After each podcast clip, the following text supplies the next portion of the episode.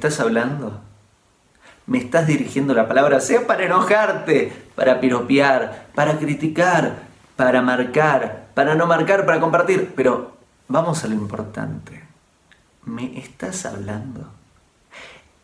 ¿Estás eligiendo dedicarme parte de tu vida y comunicarte conmigo? ¿Me estás hablando? Sea para lo que sea, ¿me estás hablando? Eso quiere decir que te importo. Eso quiere decir que soy importante en tu vida. Y esa es la fuente de una gran alegría. Gracias. Hago esta rápida pausa comercial para agradecerte por oír mi podcast y pedirte que si te gusta lo recomiendes.